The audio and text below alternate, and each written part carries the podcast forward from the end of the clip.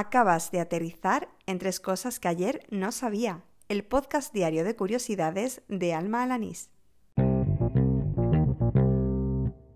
Este es el episodio número 98 del podcast, el correspondiente al martes 28 de enero de 2020. Mi coche hace hoy las veces de estudio improvisado, espero que no se note mucho en el sonido del capítulo, pero bueno, no me enrollo y al lío. A ver si te pasa como a mí, mayonesa o maonesa. Bueno, es una duda que me ha acompañado toda la vida. Por lo que leo en una entrevista que hizo el diario El País a Pep Pelfort, que es fundador del Centro de Estudios Gastronómicos eh, de Menorca, pues explican que cuando los franceses importaron desde la isla Balear esta salsa, le resultaba muy complicado pronunciar maonés, siendo más fácil mayonnaise. Bueno, no sé francés, pero espero que se pronuncie así. De hecho, en el libro Le Cuisinier Imperial, editado en 1808, aparece una receta donde ya se sustituye la H por la Y. Eso sí, parece que fue un fallo tipográfico. En la misma entrevista descubro cómo durante todos estos siglos, pues los franceses han intentado apropiarse de la creación de la famosa salsa. En fin, en las notas dejo el enlace por si lo quieren leer.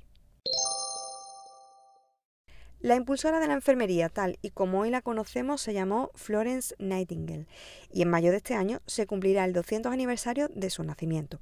Por lo que leo en un reportaje que le ha dedicado el diario La Vanguardia, Florence Nightingale es todo un icono del feminismo, ya que en algo inusual para su época, pues su trabajo fue reconocido en vida.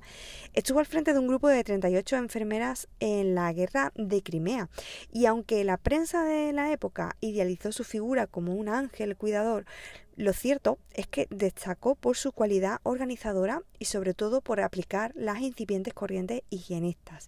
En las notas del programa dejo el enlace también al reportaje pues para que puedas leerlo con tranquilidad. Gracias a Twitter y a Bosco Soler descubro el proyecto Eunoia, un directorio de palabras de más de 70 idiomas que no tiene traducción en otras lenguas. Lo ha creado la desarrolladora Steph Smith. En su hilo, Bosco apuntaba además algunos de los vocablos en español que no tienen una palabra específica en otros idiomas, como sobremesa, trasnochar, madrugada, merienda o anteayer. Y una que gusta a mucha gente, el verbo estrenar, es decir, esa forma de expresar que algo se usa por primera vez. Lo cierto es que mm, estos conceptos que no pueden traducirse literalmente a otros idiomas cuentan mucho de la idiosincrasia de la comunidad que lo habla. Pues con esto termina el episodio número 98 de Tres Cosas que ayer no sabía, el del martes 28 de enero de 2020.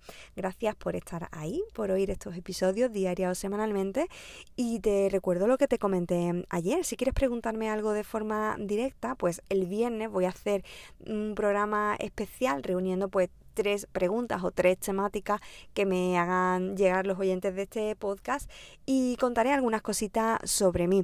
Eh, bueno, tienes de margen hasta el viernes al mediodía, así que te da tiempo. Las vías, pues o bien Twitter, o bien Telegram, tanto en el sistema de mensajería como en la red social me encuentras por arroba almajefi en ese usuario me puedes hacer llegar pues esa duda o esa curiosidad que quieres que cuente mm, sobre mí.